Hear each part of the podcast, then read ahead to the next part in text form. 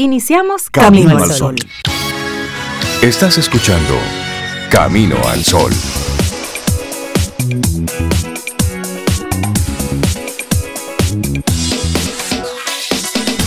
Buenos días, Obeida Ramírez. ¿Cómo estás? Yo estoy muy bien, Rey. Buenos días también para ti en este viernes. Una semanita que fue corta esta, ¿eh? No, no, no, fue, fue bien. Fue bien, fue bien, te gustó así. Tuvo, es verdad, tuvo la misma cantidad de días. Tuvo el laigo adecuado. Laigo adecuado. Casi complaciéndote con tu miércoles. Sí, sí, le faltó un poquito. Le faltó un poco. pero, pero vamos allá. Qué bueno, yo, yo espero que tú estés bien también, igual que Laura Sofía, Cintia y nuestros caminos a Camino al Sol oyentes, sí, a por todos supuesto, los que conectan con nosotros. Así que buenos días, es viernes ya cerrando esta semana que fue muy particular. Cada semana trae lo suyo, esta tuvo lo suyo. Y realmente hemos tenido unas temperaturas muy altas, muy altas en esta yo semana. Estaba en casa y decía, pero, pero ¿y este calor? Sí, no, fue intenso. La lluvia del final de la tarde, por lo menos en la zona de Santo Domingo, refrescó un poquitito. Pero mira, pero fue calor. Sí, y es, es un contraste. Mientras nosotros ahora estamos padeciendo este calor propio del verano, propio del mes de agosto, es típico para nosotros. Recuerdan que hace algunas semanas hablábamos sobre lo que estaba pasando en Europa con la Sí, ola de calor. sí, sí. Bueno, pues ayer inundaciones terribles en Francia.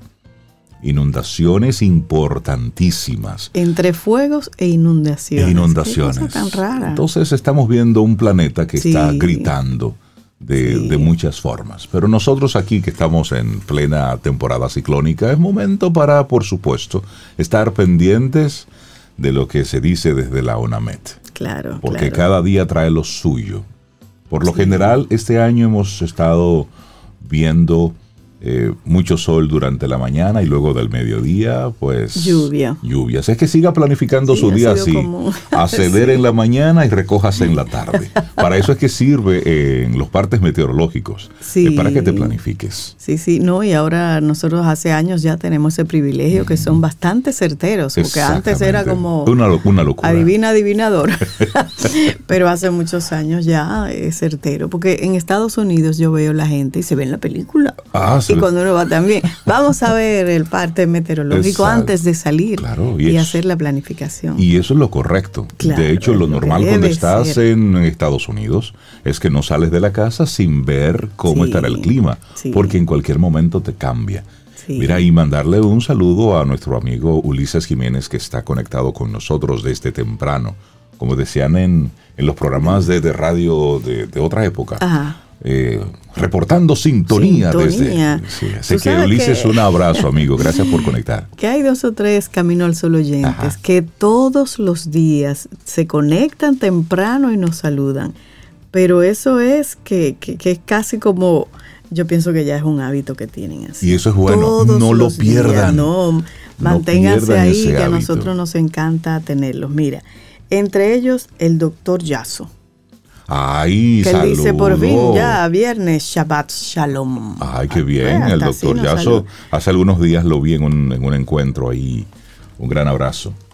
Milicen Payán es otra también. Carlos Roedán, Neno. Son personas que se levantan y lo primero que hacen es conectarse. Ellos cuelan su café mientras van conectando con Camino al Sol. Mira, Neno está conectado y lo que me- desde las 5.37 de la mañana. Ahí está, y eso es un buen hábito. Claro, junto con el estar café. camino al sol aquí. Claro. Así es. Y así arrancamos nosotros nuestro programa hoy, en el Día Mundial de la Fotografía. Ah, yo tengo amistad de fotógrafa, fotógrafo. Por eso- tú eres amante de la fotografía Por eso, también. por eso lo menciono. Te felicito. Mucha gen- no, no, no, todavía no, no, no, es- ofendería a los fotógrafos, pero sí mandarle un abrazo a todos los fotógrafos que conectan con nosotros. Fue un día como en 1839, Luis Daguerre presentó ante la Academia de Ciencias de Francia su último invento. Lo llamó el daguerrotipo, que permitía capturar una imagen a través de un proceso químico. Y eso fue lo que dio origen entonces a la fotografía. A la cámara fotográfica y a su vez a la fotografía. Lo que conocemos hoy. Eso fue en el año 1839. Eso fue ayer. ¿Tú crees? Claro que sí, eso fue ayer, Sobe. eso es. Es que esta es una civilización recluta. Ajá. Esta es una civilización joven. Si nosotros nos vamos, eh, edad por edad, tiempo por ah, tiempo. esos, esos países orientales, sí, verdad. Somos unos bebés delante 1839 estamos eso hablando. Es allí, sí, es claro, ni siquiera 200 años, así que eso está bien. Mira, todos los fotógrafos, un abrazo, comenzando por mi amiga Mayra Johnson. Por supuesto. Fotógrafa de bueno, y nosotros, imagen. Y nosotros tenemos en, Camino al Sol un colaborador que es fotógrafo, ah, Carlos, Carlos Yunen. fotógrafo también un gran abrazo. con exposiciones y todo porque ya tú te puedes llamar fotógrafo cuando, tú... haces ya una exposición. Y tienes Mientras tanto, no. No, usted, usted quiere, le gusta la fotografía, es un aficionado. Pero, no fotógrafo. Hasta que usted no hace una exposición, no se puede llamar fotógrafo. Y no firmas tus imágenes. Sí, eh, Carlos firma sus fotos. Así que le mandamos un abrazo.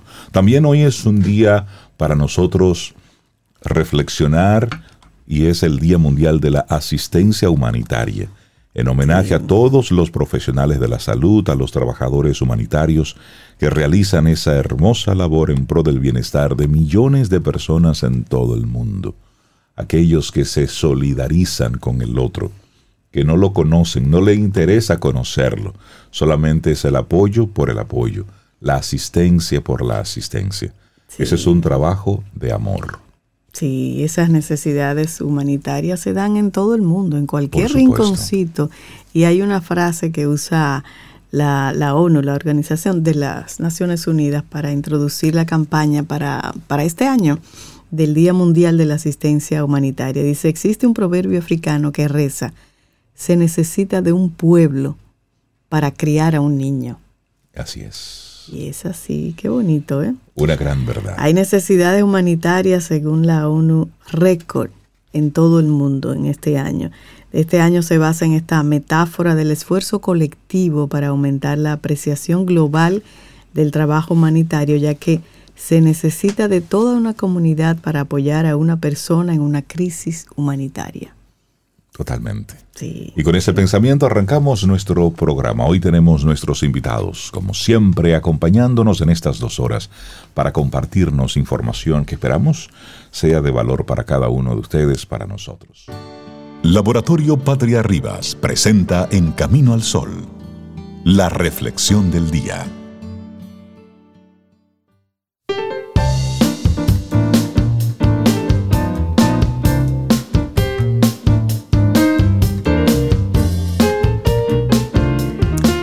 Cabeza arriba, corazón abierto, a días mejores.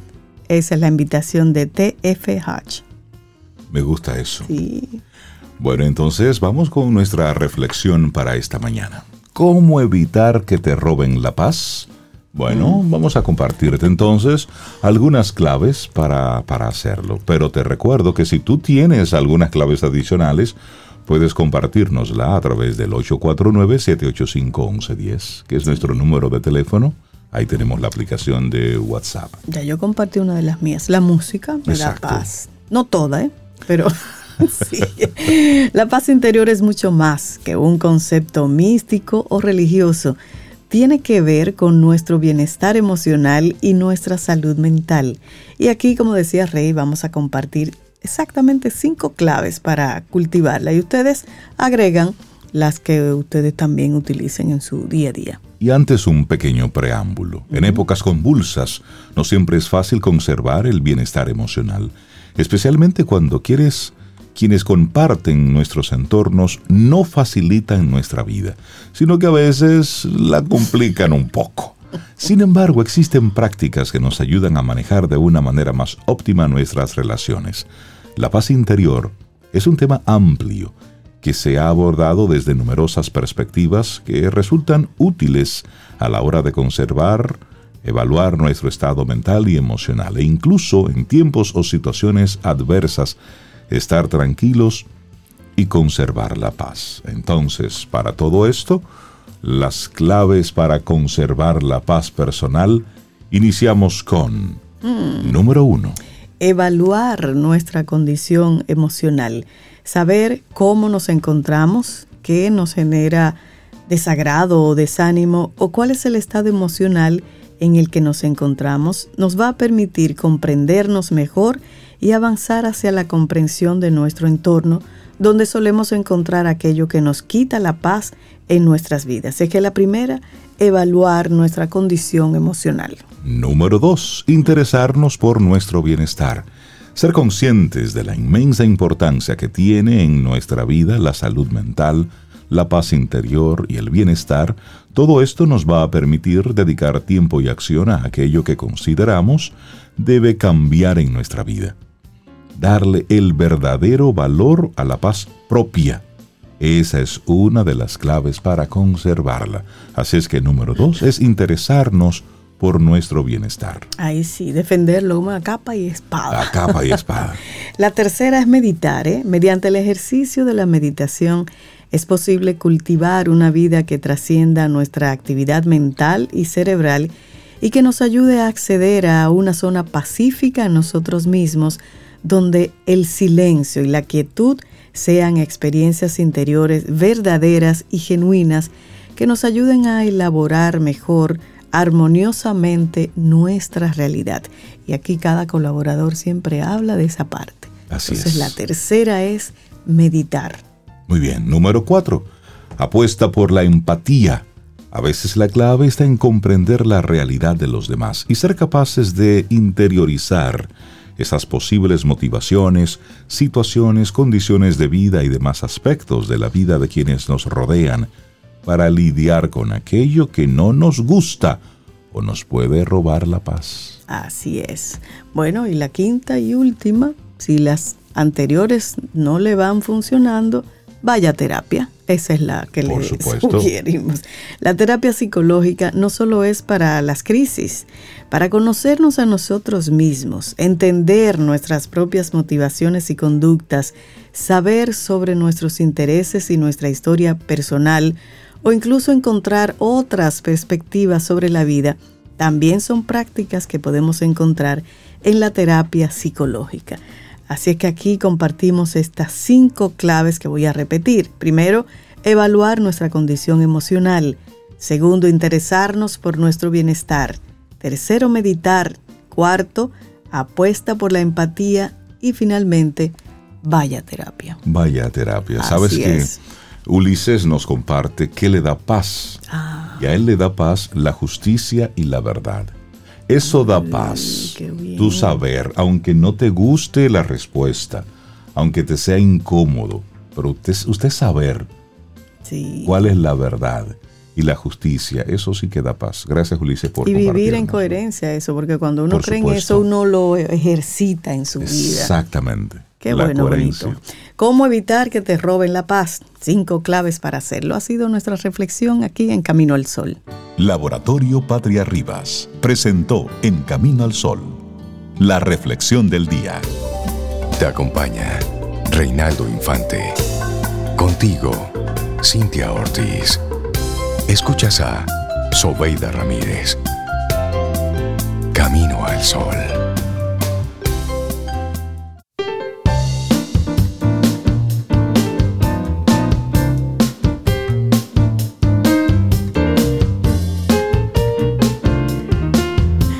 La paz es el blanco a donde enderezan su intento y el bien a que aspiran todas las cosas. Esa es una frase de Fray Luis de León. Y seguimos avanzando en este camino al sol. Muchísimas gracias por conectar con nosotros a través de las diferentes vías. Primero, estación 97.7 FM y luego nuestra web caminoalsol.do Ahí tenemos nuestros pasados programas, las diferentes conversaciones que tenemos, las puedes buscar por nombre de colaborador y o por tema. El objetivo es que vuelvas a escuchar y conectar con esos temas que pueden ser de tu interés o de otra persona y tú simplemente puedes compartirle esta información. Así es. Bueno, y los viernes cuando llega esta señora a mí me encanta. Yo repito, la música me da paz y esta que ella trae siempre. Sinfonía a la Breve con Margarita Miranda Mitrov, presidenta de Fundación Sinfonía. Buenos días, Margarita. Un gusto siempre recibirte aquí en Camino al Sol. ¿Cómo estás? Buenos días. Bueno, sí, aquí estamos en agosto ya, eh, que es un mes muy importante para la Fundación, porque en agosto abrimos la temporada de la Orquesta Sinfónica Nacional. De hecho, hace dos noches, el miércoles, pudimos eh, disfrutar en el Teatro Nacional de la gala inaugural que contó con la, bueno, la actuación, por supuesto, de la orquesta y su director, el maestro José Antonio Molina, y la violinista Aisha Sayed, que interpretó el concierto de Tchaikovsky de violín y orquesta. Entonces, esta temporada que acaba de inaugurarse dura varios meses. El que no pudo estar el pasado miércoles eh, tendrá la oportunidad de asistir a otros cinco conciertos. El próximo es el día 31 de agosto siempre son los miércoles y siempre son a las 8.30 de la noche. Tengo que decir que los precios son muy asequibles y además que hay precios diferentes, ¿no? Platea, eh, balcón, balcón alto y realmente eh, es para, para que todo el mundo pueda asistir a los conciertos. Este, este, perdón, este miércoles 31 se va a presentar un director español con un programa español, eh, Las noches en los jardines de España, de Manuel de Falla, y El sombrero de tres picos. Es un programa muy bonito, eh, muy alegre, y tiene una pianista invitada asiática que va a tocar las noches en los jardines de España. Así que las boletas están a la venta, eh, ya eh, las estamos vendiendo nosotros y también se pueden comprar en la boletería del teatro y en Huepa Tickets. Eso es como un, un primer ah, tema, ¿verdad? Para abrir Sinfonía a la Breve, pero no es el tema de hoy de Sinfonía a la Breve. El tema de hoy de Sinfonía a la Breve se me ocurrió porque esta semana tuvimos algo importantísimo. Eh, el lunes, día 15, fue el, el gran evento del centenario de la coronación de la Virgen de la Alta Gracia. Un evento importante eh, y, maravilloso, ¿no? Y hay tanta música dedicada a la Virgen, tanta música bella dedicada a la Virgen. Entonces, esos Ave Marías. Y yo dije, bueno, pero vamos a escuchar un par de ellos en, en Camino al Sol, en Sinfonía a la Breve. Y por eso me gustaría, por favor, que empecemos con nuestro, nuestra lista de Spotify y ese primer eh, track de la lista y vamos a prepararnos para viajar al pasado con esta música.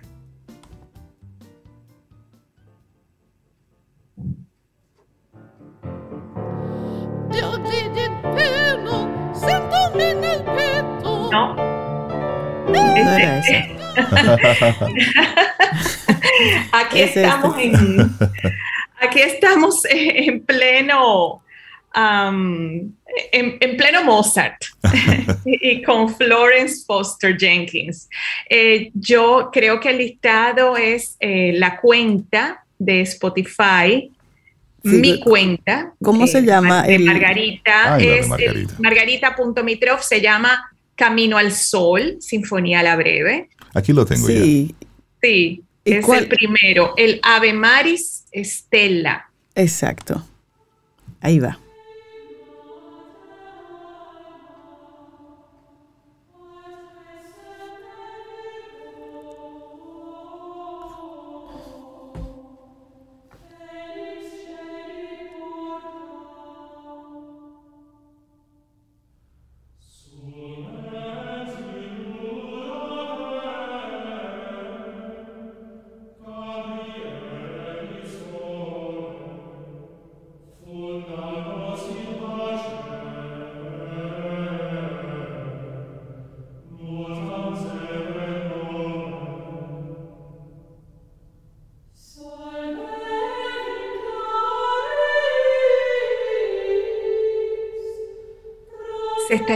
Porque yo lo oigo apenas, apenas, apenas.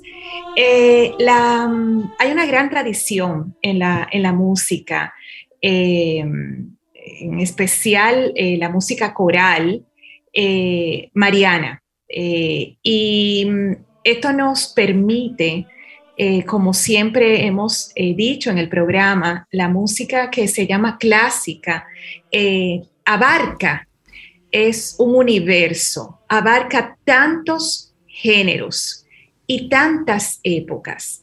Y la mm, música que hoy día todavía se, se interpreta y se estudia, Em, del renacimiento, eh, que tiene, son las bases de lo que eventualmente se crearían, pues, las grandes obras que hoy tenemos del repertorio, tanto sinfónico, las óperas, todo esto.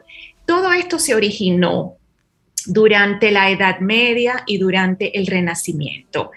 Hay un compositor que es el que traigo esta, este día, y es un compositor que cuando yo estudiaba en Estados Unidos, en el Conservatorio Peabody, me recuerdo que nos hicieron tanto, estudiar tanto este hombre, es uno de esos genios, eh, quizás el Beethoven de su época, podríamos decir, o el Mozart de su época, y es un francés con un nombre muy simpático, se llama Josquin. Eh, una de las primeras misas eh, y una obra maestra la escribe este señor. Ustedes se pueden imaginar que la notación musical en aquellos años, eh, bueno, Gutenberg, la, imprenta, aparece poco tiempo antes. Entonces, la, la notación musical, ahora me tocó visitar, estuve por España, por Santander. En el concurso de piano traeremos los, los ganadores, si Dios quiere, el año próximo a República Dominicana.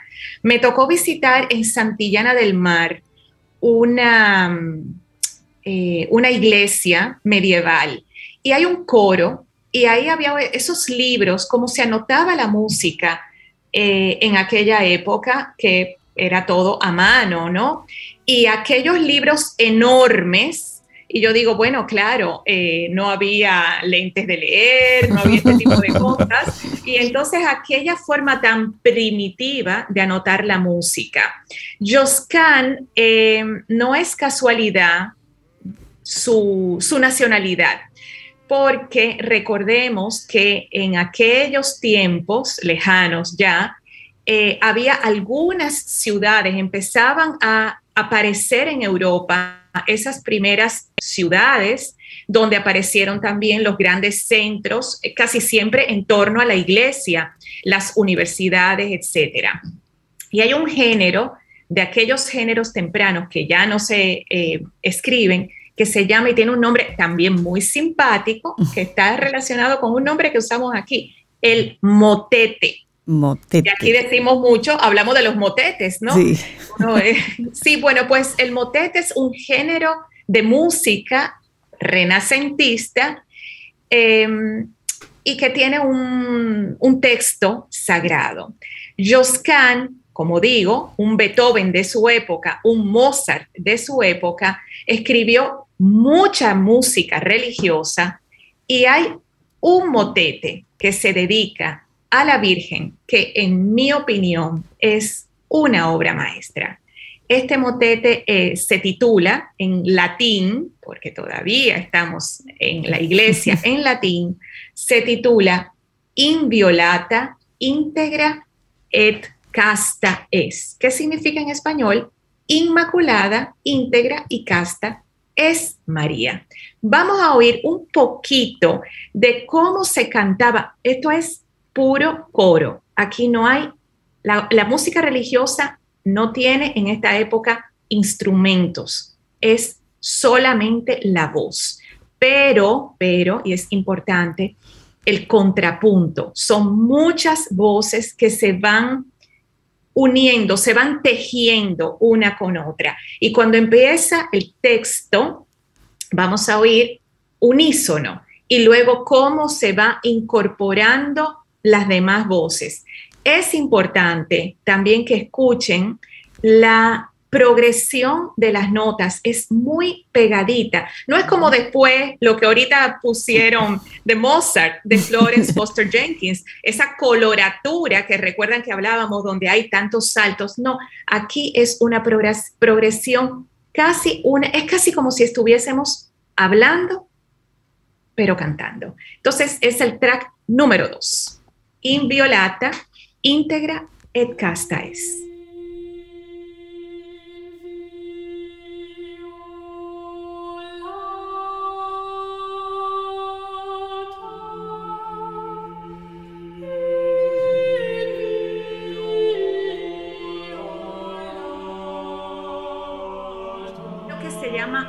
polifonía, cuando oímos esas palabras que a veces no sabemos exactamente qué significa la palabra polifonía o contrapunto, significa simplemente muchas voces que están cantándose al mismo tiempo, pero son independientes unas de otras y muchas veces lo que canta una, luego lo canta la siguiente.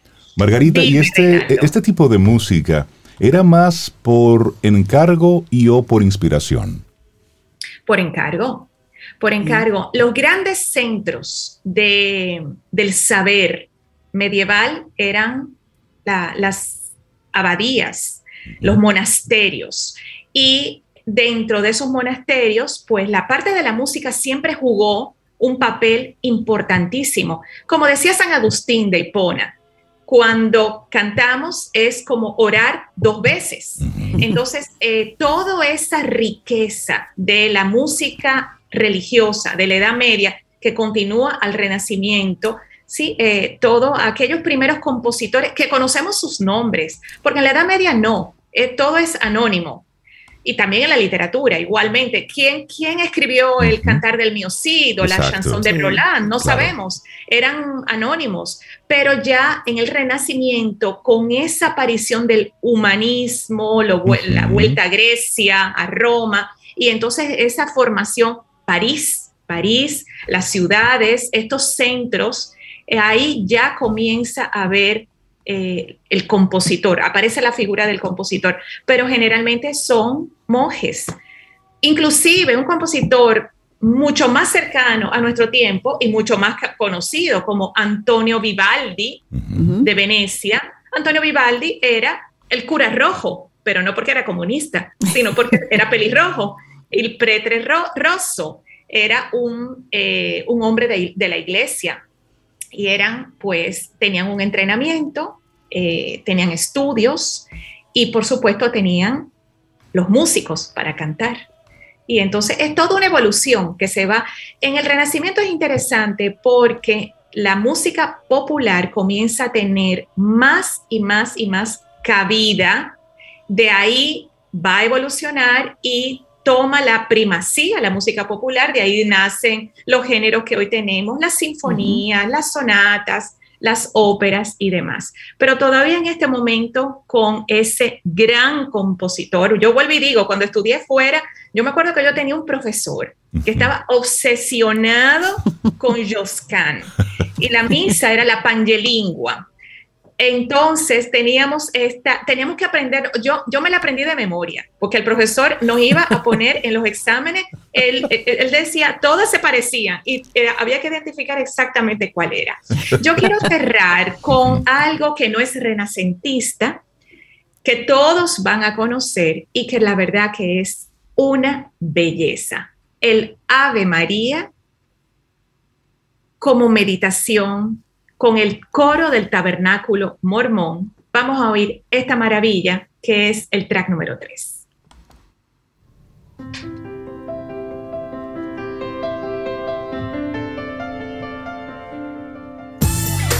Ten un buen día, un buen despertar. Hola. Esto es Camino al Sol. Camino al Sol.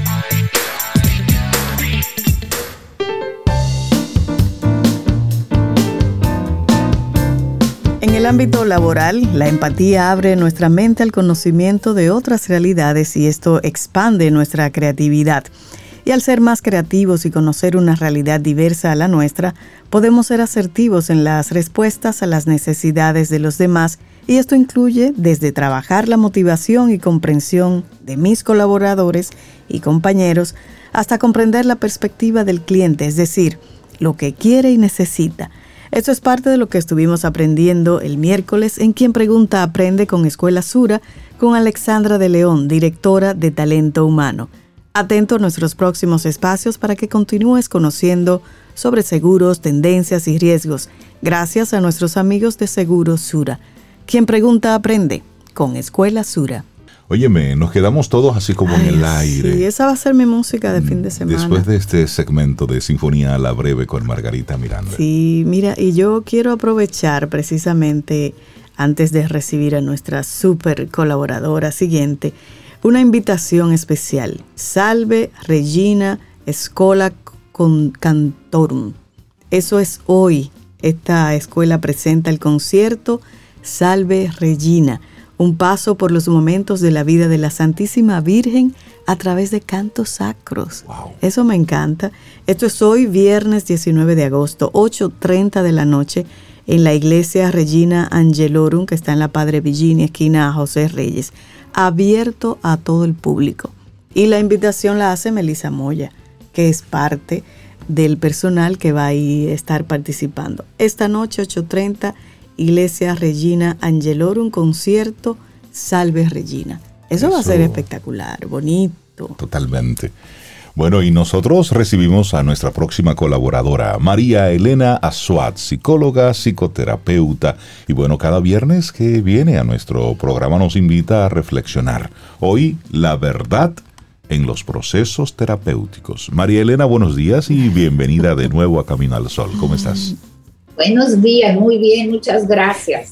Fue un gusto encontrarme con Sobey del fin de semana. La, largo. Ya me contaron. pasamos un día completo juntas. muy, agradable. Haciendo travesuras. Gracias, no, gracias a ti. A tu hermana y a tu cuñado. Muchas gracias por hacerme pasar tan buen rato. Ya me contaron. Pero no te contamos todo porque hay una verdad ahí. María Elena, explícame este tema. La verdad, eso, eso es profundo. La verdad en los procesos terapéuticos pero la verdad de quién, vamos a hablar un poquito ahí de va, Ahí va. Fíjense, vivimos en un mundo fragmentado, en un mundo con muy diferentes contextos, con muy diferentes países, con muy diferentes familias. Entonces el mundo es como un rompecabezas, tiene muchos pedacitos, ¿sí? Y la verdad no tiene que ver fundamentalmente con a cuál de esos pedacitos pertenecemos. Es decir, la verdad para nosotros depende del contexto social, familiar, donde crecimos. Tomando en cuenta esto, digamos que estamos frente a una mesa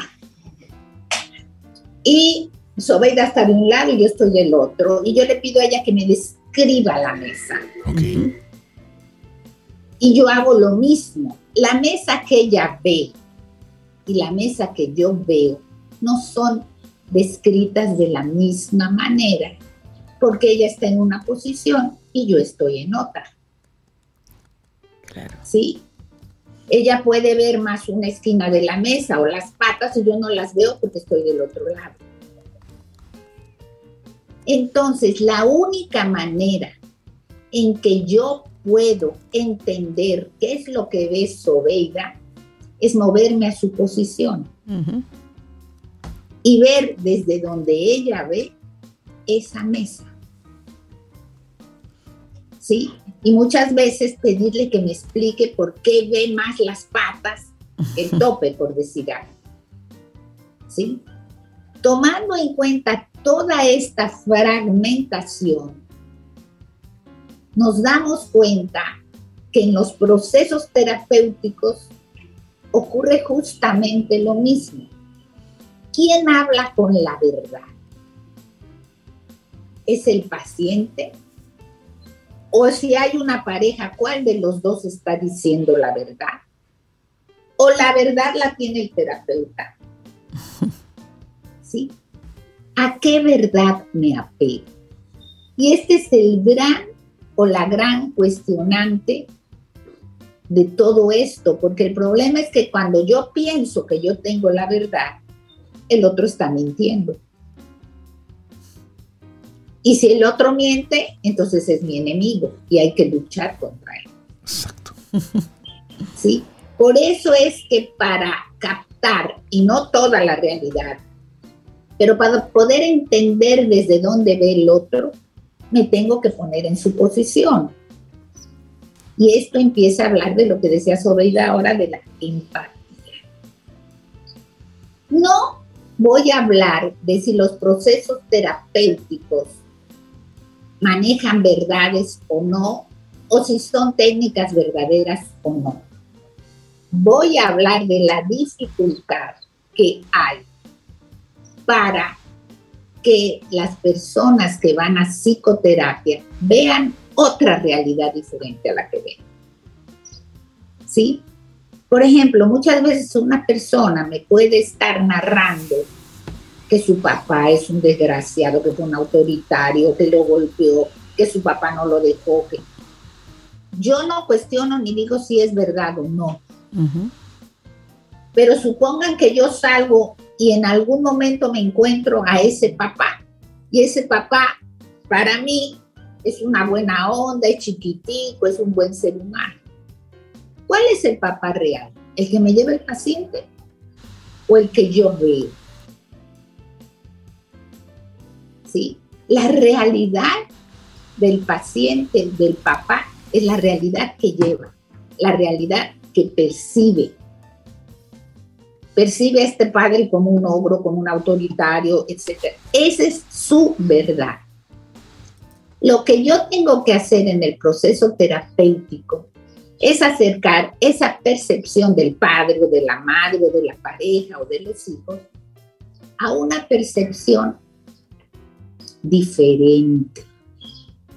¿Y cómo lo hago? Yo no le puedo decir a una persona, ah, no, no, usted está equivocado.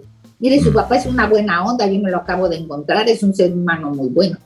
Yo tengo que empezar a echar luz para que él vea otra posibilidad de verdades.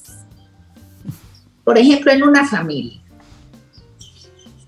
En una familia uno dice, ¿y tú te acuerdas una vez que mi papá tal cosa? ¿Cuándo? Yo.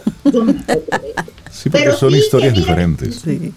Hay una frase muy común, María Elena, que dice, que se dice, tal o cual persona es luz en la calle y oscuridad en el hogar. Entonces la percepción que tú tienes de la persona en casa es una muy distinta a la que todo el mundo ve en la calle. Ah, pero es que es muy amable, es muy agradable, tal o cual cosa. Un amor de persona. Es un amor de persona. Tú debes estar orgulloso de ser. Y tú por dentro dices, pero esa no es la persona que yo conozco. Esa no es. Es decir, son verdades. Sí. Hay dos verdades ¿Y a quién le creo? Exacto, porque la otra persona lo que conoce y lo que ve es esa persona afable, agradable, que siempre está ahí. Claro, pero además si le preguntamos a los hermanos sobre esa figura que afuera es luz y adentro es oscuridad, cada hermano va a tener una percepción diferente. Diferente también. Sí, sí. ¿Sí? Entonces, ¿con qué trabajamos en la terapia? Trabajamos con el papá real, con su luz, con su oscuridad, con lo que digan todos los hermanos. ¿Con qué trabajamos como la verdad? Con lo que lleva el paciente. Es decir, con la verdad del paciente. Con lo que él ha percibido como, su verdad. Porque esa es su verdad. Claro. Esa es su verdad. El problema que a veces se presenta es que los otros queremos que él vea otra verdad y le vivimos enrostrando que eso no es así, que el papá es buena onda, que qué sé yo qué. Pero esa verdad que lleva el paciente es una verdad que se ha conformado en base al desarrollo de emociones, situaciones particulares, relaciones con los padres, niveles de sensibilidad de esa persona. Y eso es lo que hay que cuidar. Cuando, por ejemplo, nosotros nos hablan de este padre que afuera es una maravilla y adentro es una oscuridad, yo puedo preguntar, ¿y cómo fue la vida de su padre? Ah, no, mi abuelo era eh, eh, igualito que él. Mi abuelo andaba en la calle y era luz y ella en la casa era oscuridad total. Y entonces, ¿de dónde cree que le viene a su papá esto? Sí, repitiendo un patrón. Sí, voy repitiendo patrones, pero la única manera de yo trabajar con esa verdad de esa persona que llega a terapia es respetándola, es asumiéndola como su verdad, porque es su verdad, y a partir de ahí y de un proceso de contactar las emociones y las historias familiares, entonces yo poder echar luz a diferentes verdades. Por eso no es que uno cambie de posición con el paciente y vea desde el lugar del paciente al padre, ¿sí? Pero la empatía que puede tener un terapeuta dando seguimiento a la verdad que trae el paciente puede ayudar a superar estas situaciones que le generan problemas emocionales. Porque acordémonos que estamos fragmentados. ¿sí? Y entonces desde este lugar y desde la verdad, podemos hablar también de la democracia. Así voy a dar ese salto tremendamente alto y largo, porque cuando las posiciones en la democracia son tan diferentes, si yo me acerco a la posición del otro, si yo la veo desde su lugar, puedo decir, ah, pero tiene parcialmente la razón. ¿Sí? No tengo yo la verdad y el otro la mentira. Por lo tanto, el otro es mi enemigo. Fíjense que a nivel social esto ocurre. Sí. Y como el otro es mi enemigo, eso no sirve, eso, eh, eh, y empezamos a ponerle una serie de nombres y a juzgarle. Cuando la verdadera situación que nos puede develar un poco más de la verdad es cambiar de posición. Por eso es que es tan difícil la democracia cuando no somos capaces de darle toda la vuelta a la mesa. Sí, porque la, una cosa pasa igual con la tolerancia. Yo soy tolerante siempre y cuando tú estés de acuerdo conmigo. Y tú piensas igual que yo. Igual el respeto, ¿eh?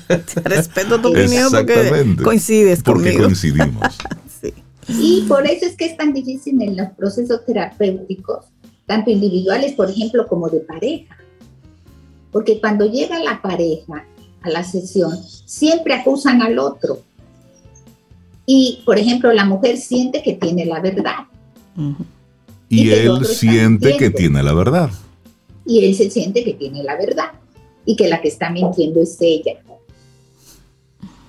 ¿Cómo podemos escarbar con estos dos seres humanos para que sean capaces de cambiar de posición? ¿Sí? Muchas veces lo que se hace es ayudarles a tomar conciencia de sus propias historias familiares. Y que en lugar de que uno vea al otro, ¿qué quiero decir con historias familiares? Bueno, revisar para atrás a sus familias de origen, de dónde vienen. Exacto. ¿Qué es lo que los marcó? Por ejemplo, hay casos de mujeres que se quejan mucho de que el hombre es poquito, el hombre es blandito, que es ella ahora la que tiene que asumirlo todo, que está sobrecargada, el hombre no hace nada, etcétera, etcétera. Si vamos para atrás en ambas familias, puede ser que la mujer provenga de una familia de origen donde quien llevaba la batuta era la madre. Era la mujer. Y donde el padre era un poquito. O puede ocurrir lo contrario, el padre era muy fuerte y la madre un muy poquita, y ella decidió a nivel inconsciente que ella no iba a reproducir la historia de mamá. Y que iba a ser la que resolvería todo. Que iba a ser la que resolvería todo. Y lo mismo hacemos en el caso del hombre. ¿De dónde viene? ¿Cuál es su familia? ¿Cuál es su origen? El hecho de que cada uno vea que está marcado por su historia y por su familia de origen facilita el cambio de posición en la mesa, por decirlo de alguna manera, y facilita ver la realidad que el otro puede estar bien. Así que hay que trabajar con esta verdad con la que llevan las personas.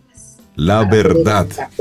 En los procesos terapéuticos, el tema que nos compartió hoy María Elena Azuad. La gente que quisiera ponerse en contacto contigo, María Elena, y toda la parte de, de acompañamiento que tú ofreces. Sí, al WhatsApp 809-868-0886. Así que muchas gracias. Sobe, encantada de haber compartido contigo el fin de semana. Igual, María Elena. gracias a ti. Qué bueno. María Elena, que tengas un excelente día. Un abrazo. Gracias. Gracias, un abrazo. Bueno, y que la pases súper, María Elena. 849-785-1110. Ese es nuestro número de WhatsApp. Escríbenos. Camino al Sol.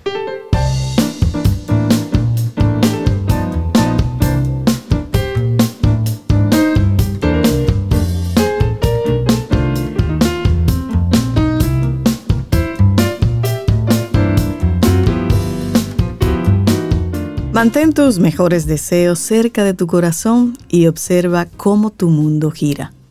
Tony Deliso. Y seguimos avanzando en este camino al sol. Muchísimas gracias por conectar con nosotros. Lo recuerdo siempre, 97.7 FM.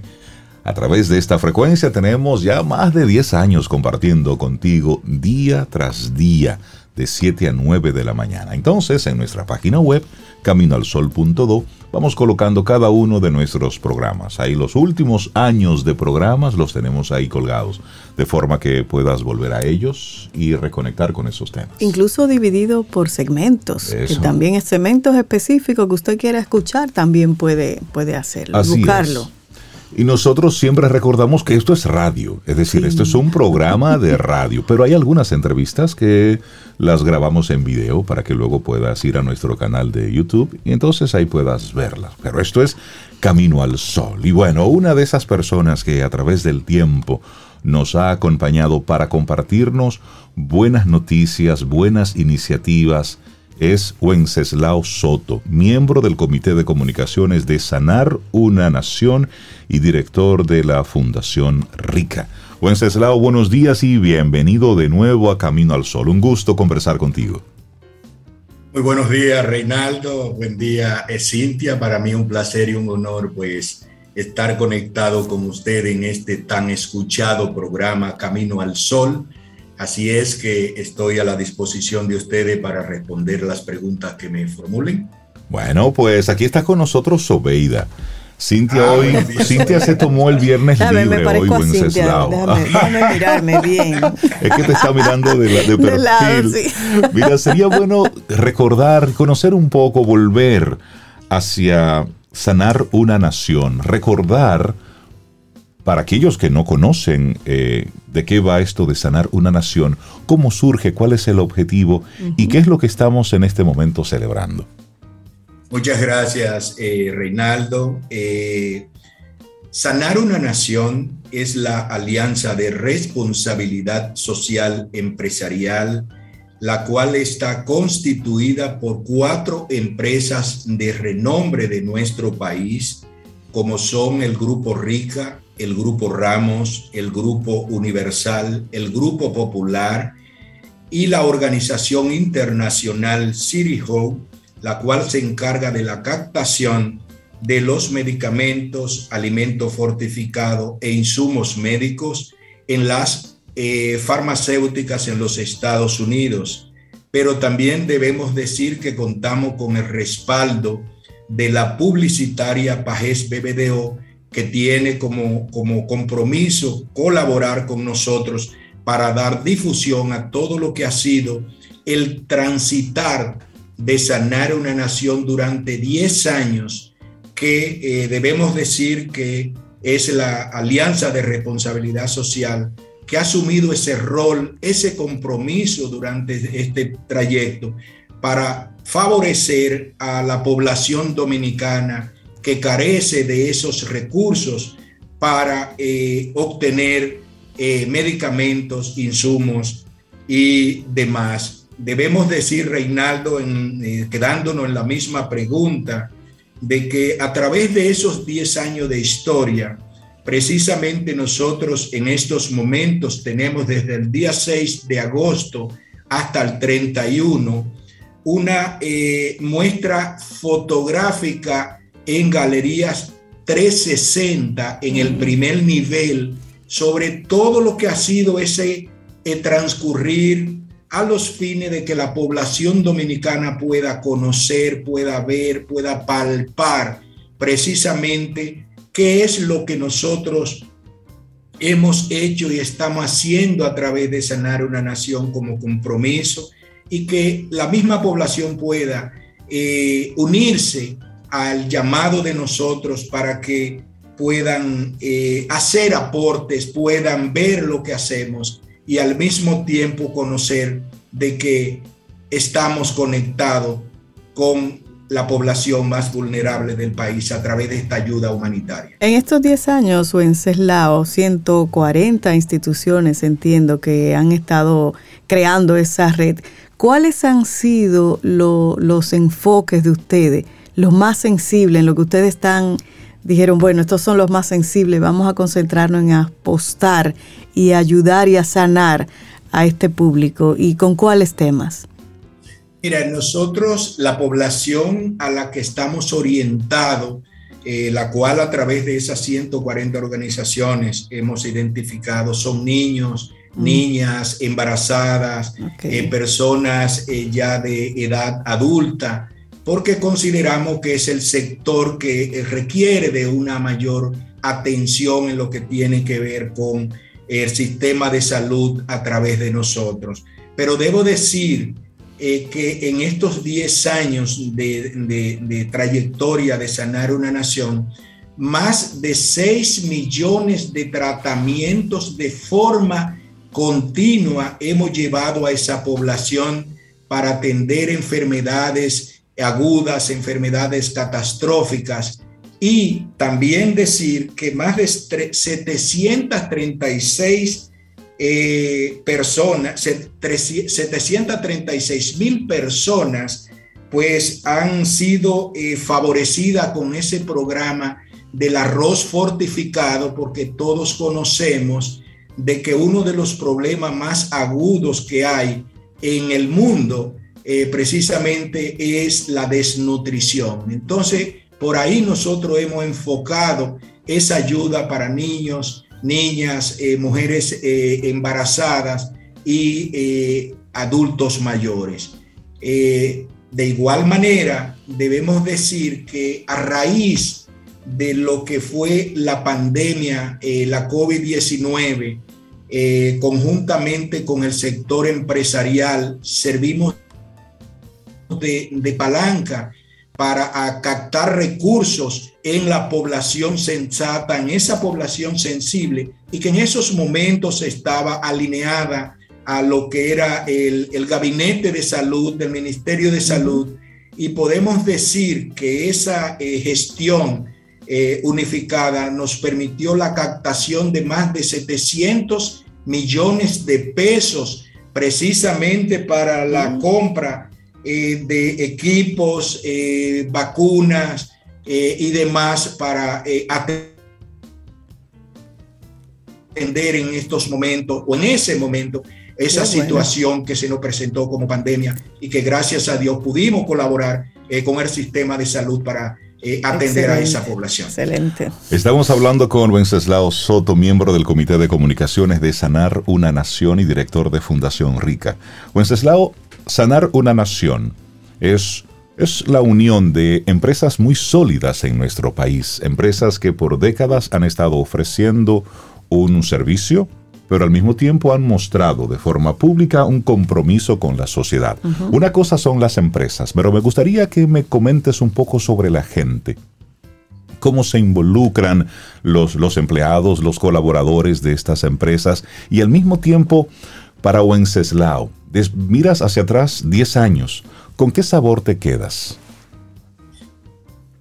Respondo lo último, la satisfacción de un grupo empresarial que unificó criterios en aspectos sociales para devolver, para retribuir a la sociedad dominicana parte de recursos, porque debemos decir que sanar una nación es un fideicomiso filantrópico que precisamente está constituido con, una, con un propósito de lo que es garantizar, primero, la sostenibilidad, en segundo lugar, la transparencia, que es el norte, que es el guía de nosotros. Y eso es lo que nos ha permitido unificar en ese grupo empresarial, con esa sensibilidad de sus dueños, lo que ha sido sanar una nación. Pero eh, debo decir que en lo que tiene que ver con la identificación de esos 140 organizaciones que hoy día tenemos en la base de datos de sanar una nación, obedece a estudios, obedece a determinar lo que es la transparencia de esas organizaciones que solicitan ser incorporadas para atender a una población que consideran debe ser asistida.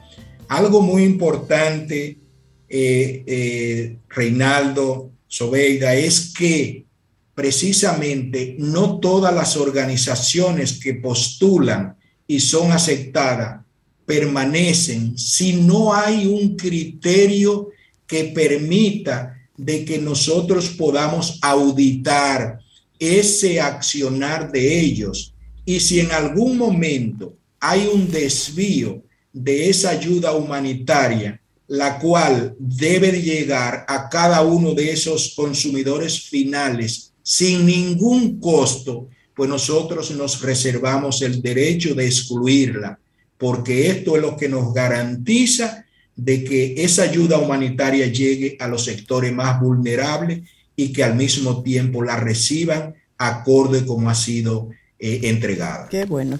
Me parece, me parece muy atinado este comentario que haces porque esto garantiza que realmente sean beneficiados de todo esto los que realmente lo necesitan. Entonces estamos celebrando los 10 años de sanar una nación. Vamos a recordar que la gente puede ir a Galería 360.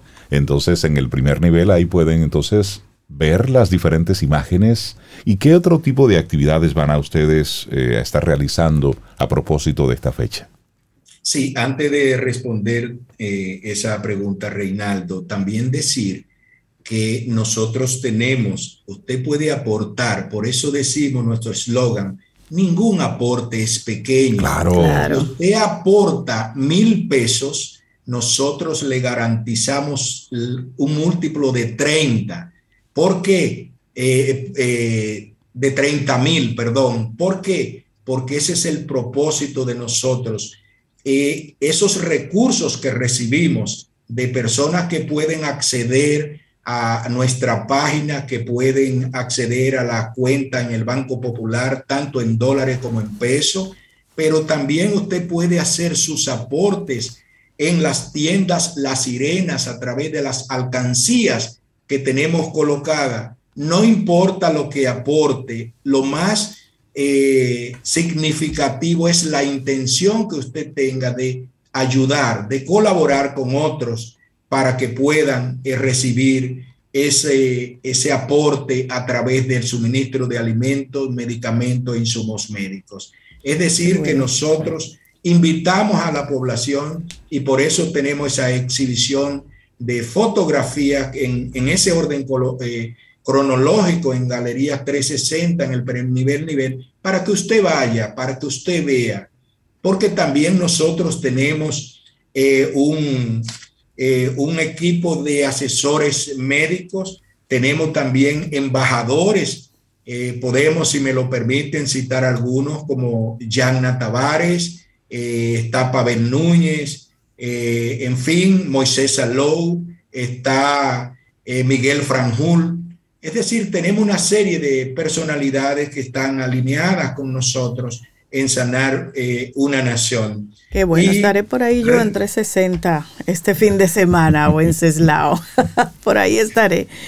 Bueno, será bienvenida y un honor para nosotros. Gracias. Y Reinaldo, concluir con, con la pregunta de qué otras cosas nosotros tenemos eh, en, en proyecto reciente. Estamos trabajando ya con lo que es la, la memoria eh, de estos últimos años de sanar una nación, la cual recopilará todo lo que ha sido ese accionar bueno. y estará a la disposición a través de un acto que llevaremos, al cual estarán ustedes invitados eh, para dar a conocer a la población ese nivel de compromiso, ese, eh, ese yo podría decir que es una, es algo, es una obra de amor, y lo voy a decir de esa manera.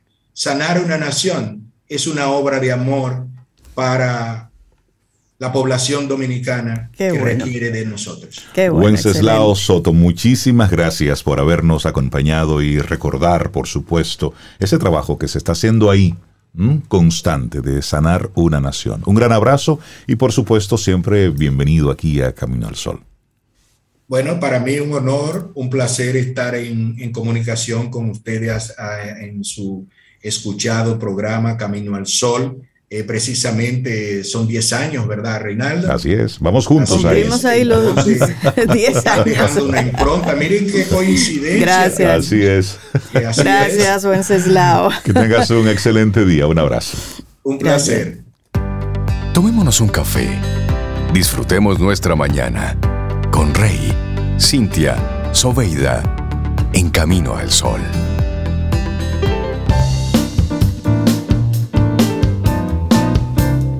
Y me encanta esta frase de Aaron Larixen que dice, las luchas que soportamos hoy serán los buenos viejos tiempos de los que nos reímos mañana. Eso es así. Ese gran problema que estás viendo hoy, ¿cómo lucirá de aquí a 5, 10 años? Buena pregunta. Y anoche, mientras llovía, mi cena se convirtió en un sancochito. De mm. anoche. anoche. Anoche, sí, un sancochito en la noche. Eso está bien con la sí. Eh, la verdad que bueno tener gente que añoña. Que añoña uno de vez en cuando y eso hay que disfrutarlo mientras dure y eso es así. Entonces hoy recibimos a nuestra yo no tengo quien me añoñe. Pero yo te vi, ven para acá. Señora, bueno, yo, yo no voy a presentar porque ella me puso en eso. Ella te añoña. Para que me den tu cariñito. cariñito. Ella vino en añoñamiento a partir del sancochito. Sí. Exacto. Qué bueno que tú estás aquí. Hola, Milka Hernández. Ella me va a en marketing turístico, catedrática universitaria, conferencista y sobre todo colaboradora de Camino al Sol. Y mortificadora. Y hoy nos invita a viajar a sabor de un rico sancocho. ¿Para dónde me llevas, Milka? ¿Cómo? Señores, miren, hay muchos motivos por los que las personas pueden viajar, pero uno de ellos es la gastronomía. Por supuesto, hay ¿Y qué mejor que el plato insignia de la República Dominicana, eh, nuestro plato de nuestra receta estrella, que es el sancocho? Y fíjense, a propósito de esto, antes de comenzar, pues informarle a los caminos Camino al Sol oyente, que el próximo 17 de septiembre vamos a romper un nuevo récord Guinness. Ajá. A la porción de sancocho más grande servida por primera vez Guinness World Record recibe en lo que es un récord la porción de sancocho. Estamos hablando de 36 mil libras de sancocho que se va pues a producir a partir de una iniciativa de los chefs Almilcar y Pamela Gonel, así como también de la gran eh, chef dominicana María Marte. Pero, es que el sancocho se, mide en metros cúbicos. y en plato, en plato. Pero también se pesa.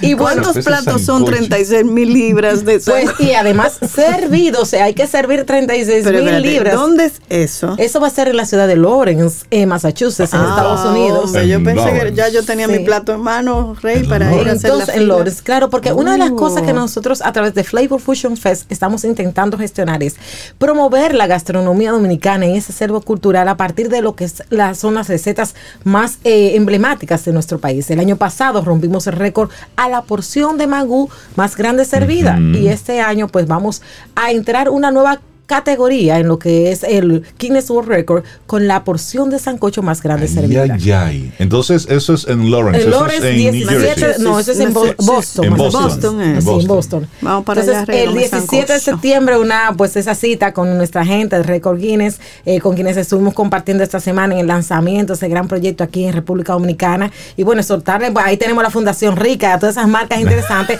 que apoyan a Flavor Fusion Fest, porque eso es una iniciativa Claro. de tres chefs dominicanos que están promoviendo Wow. lo mejor de lo que es el acervo culinario ¿Y dominicano. cuánta paila necesitarán ellos? Una gran paila Una que se está construyendo en República Dominicana, Y- que va a ser en barco que se van a Eso se va llevar a eso. transportar en un barco. Exactamente. Ese bailón. ¿Qué? Todo eso. Pero señores, hoy de lo que vinimos a hablar fue de viajes. Ajá.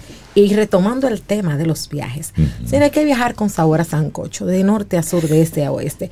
Tú sabes que el sancocho es algo que tiene unos poderes nutricionales muy fuertes.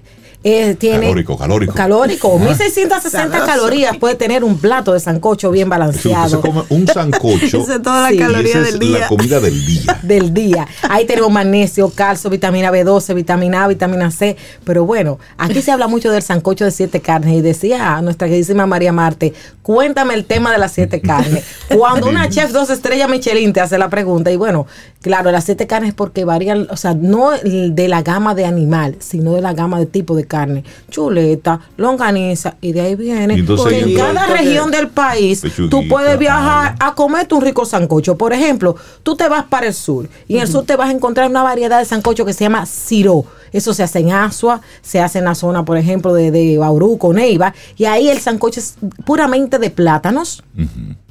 Y eso tú lo vas a comer en esos lugares, Asua, Neiva. no tiene yuca ni- No, no, papa, puramente de plátano. plátano. Ese es un tipo de sancocho. Pero, por ejemplo, tú te vas a San Francisco de Macorís y tú te vas a comer otro sancocho diferente, que es el buche de perico. El buche de perico es un sancocho que tampoco tiene vibres y está fundamentado en lo que es el maíz, tanto en mazorcas como en granos. Lleva zanahoria, lleva auyama y luego muchas carnes. Por eso tan cerca de Y no- Salcedo y, y yo no, lo he probado. yo no he probado eso tampoco. Hay que viajar maíz. a ritmo y a sabor de sancocho. Pero nos vamos a Monteplata. Y en. Monteplata, en la provincia de Esmeralda, encontramos un sancocho diferente. Un sancocho en donde el maíz se guaya y se hacen bollitos de maíz adentro. Ok. Mm. Entonces, ese sancocho, el espesamiento lo dan esos bollos de maíz. Pero en lo que es la zona eh, este del país, el sancocho también lleva pues esos domplines. Entonces, tanto San Pedro de Macorís, la zona Y de la romana. los bollitos, y entonces pero los domplines de ahí son los ¿Cuál es el domplines. Los domplines de harina de trigo. harina de trigo. Pero sí. señores, si ustedes, si ustedes se van hasta el sur, hablamos por ejemplo en San José de Ocoa, en cocina de la, en la cocina de la casa, en donde la cocina de Mabel, ahí tú te vas a encontrar entonces un sancocho en el cual también pues ese sancocho tiene pues el maíz en trocitos, Ajá. tiene el plátano también puede ser guayado o hecho bollito.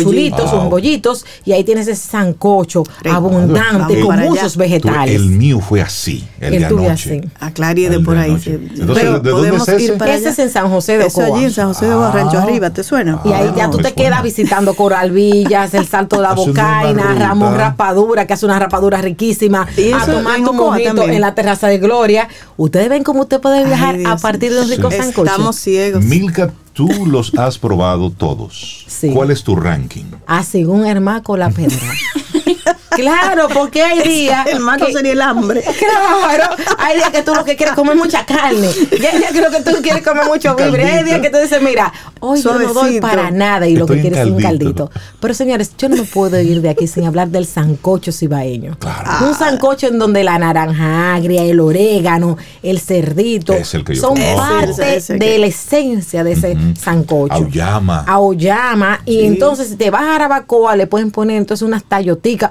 Porque ese sancocho no lleva tayota. Como hay gente No, que ese no. sancocho no lleva nunca he papa. visto Por ejemplo, en tayota. el sancocho tiene papa. Por ejemplo, en algunos lugares En lo hacen con papa. En mi gastronomía la tallota se utiliza para rendir la carne. No, no, no, no, no. En el acervo culinario dominicano, No, la tallota no. tiene múltiples funciones, sobre todo adquirir el sabor de los demás Señores. ingredientes que se le ponen a su lado. Ok. Hay que abrirse a la Tú sabes de lo que yo estoy gastronomía. hablando. Ya tú sabes. Entonces, en esta gente me pone a gozar, Dios mío. Entonces, ¿qué decirles? Si ustedes van al Cibao, de ahí de Jarabacoa, la tierra de mi querida María Marte, vas a encontrar ese sancocho con carne de vaca, con carne de cerdo, ahí va a tener su yuquita, su platanito, Eso. Como ¿Tú me entiendes? Su yautía. Entonces tú le echas dos tipos de yautía. Se le echa la blanca y se le echa la yautía amarilla. El sancocho del Cibao es de los sancochos que tienen mayor variedad de víveres. Su pedacito de yuca. Es el que yo conozco y me gusta. Y un detalle, perdón, que se me olvidó en la zona este, es que el sancocho en la zona este, por ejemplo, en el caso de Higüey, y ustedes se pueden ir, por ejemplo, al patio de Minerva, allá en, en Higüey, ahí casi cerquita de la basílica. Entonces allí hay ocasiones donde le echan su rabo. Rabo. ¿En serio? Claro. Rabito de vaca. Rabo no de vaca, probado Picadito, eso. no entero. No, mi amor. No, eso ¿Tú nunca asusta. has comido? Eso asusta ese rabo Yo ahí me Te vamos a tener que hacer un rabo encendido. Vamos a hablar un día No, del tema de rabo me gusta, sí, a mí Sí, me pero tú gusta. no lo pero en un sancocho como que sí. Ah, pero, pero ya en, en sancocho que se vería como efectivamente. Entonces, como ustedes pueden ver, cada región del país nos presenta oportunidades de probar un sancocho diferente. Ajá. Desde el sancocho, como le dije, el buche de perico, que es una versión. El ciró, señores, en la zona sur y en esa parte de Aso que me encanta. Entonces, el ciró te lo pueden hacer solo con, eh, eh, con los vibres manchosos y las carnes, o puede ser también con pescado. Ajá, pero Ahí no me gusta. un camino al sol oyente nos dice que le echa lentejas al sancocho. Tú ves que así el mar con la pedra. lo que cosa, pasa pero es que, es que el sancocho nos permite la, la creatividad. Efectivamente, nos permite Lentejas. mucho la creatividad. Entonces, señoras y señores de Camino al Sol, es momento de viajar en la República Dominicana y a conocer los diferentes tipos de sancocho. Y es más, les retamos a que entren a lo que es las redes de Camino al Sol y en este comentario de que hoy yo venía aquí, nos vayan contando todos los tipos de sancocho. Ustedes dicen, miren, yo soy de Bauruco, yo soy de Cutupú y aquí lo hacemos así, hasta. Claro. Y así cuando subamos Mira, ya el y una post. pregunta Dime. interesante. ¿Qué no debería faltar en el sancocho nunca? Eh, Oh, mi amor, ese con aguacate. Con con. Con con. El aguacate. El aguacate. Oye, ese aguacate. Señores, miren, hay gente, que- hay gente para todo. Yo he visto gente comerse un sancocho con uno, uno frito verde. Ah, no. En serio. Pero eso es, es un Tú sabes las cosas que uno ve, porque tú Pero sabes, que aquí, importa. tú sabes que aquí en la capital, por ahí por la avenida Independencia, No, hay unos restaurantes que abren, que abren, que están abiertos de madrugada. Ok. Ajá. Cuando tú terminas de una fiesta y tú te vas por ahí por la avenida Independencia, a esos restaurantes que abren de Por madrugada. los te comen- kilómetros para allá. N- No, Oh, del otro los lado. kilómetros no. No, para saber, Vamos, mira, ¿no? habla- mira, hazme el favor, que mi mamá Para está saber dónde escuchando era- este programa. Es una niña que nunca paso por ahí. Era para ver dónde era tu fiesta. No, no, no, no. Del Estamos. otro lado, que por el parque, Yo por estaba- ahí. Dios mío, esta mujer está nerviosa. Me puede De- yo no voy a esos sitios, De la. Máximo Gómez para acá, para, está sudando. para la zona. No, pero eso- no, no, no, ya, mira, se puso nerviosa. No, porque yo no No. voy a esos sitios y mi mamá está viendo eso y después tu mamá me dice que yo no soy una niña buena. bueno, señores, les decía que, por ejemplo, usted le agarró la madrugada. Ajá. Como los otros días me dice que tú llegaste tarde. No, yo llegué muy temprano. De la mañana. Sí, Claro, cuando tú llegas a tu casa a las 6, las 7 de la mañana, tú llegaste muy temprano. Muy temprano. Claro. Entonces, cuando usted va te- temprano para su casa después de una larga noche de fiesta, usted se para, por ejemplo, aquí en la capital, justamente como detrás del Hotel Crown Plaza, detrás de Jaragua, esa zona. Por ahí. Hay unos restaurantes que amanecen. Y yo he visto gente malintencionada que se ha comido sancocho con unos Con fritos. unos fritos. No, eso, no, Gente eso no es correcto. Pero tú estás en Santiago, que ahí se hace también un exquisito sancocho. Sí. En Santiago, además, tú te puedes ir, de- allá para tú ir de fiesta para después comerte sancocho. Ese Y luego motivo. regresar. Y entonces, por el entorno del, del Hotel del Matún, por ahí ponen un sancocho de noche. Y frente al supermercado central. Ay, Jesucristo. Un, un sancocho que tiene su. Es que yo no sé por qué el sancocho madre. a las 4 o 5 de la mañana sabe mucho sí, mejor. bueno. Claro, sabe mucho mejor que un sancocho. Que al mediodía. Claro, que- que al mediodía. Yo no sé por qué. porque Usted no come mediodía y luego repite. Es que entona. Es que el- sancocho sabe mejor el después De- de. de- sí. Sí. Efectivamente, ¿Después de qué? De cualquier cosa. Después de cualquier de, cosa. de- de cualquier Claro, cosa. Sí. Señor. Viajando a un sabor.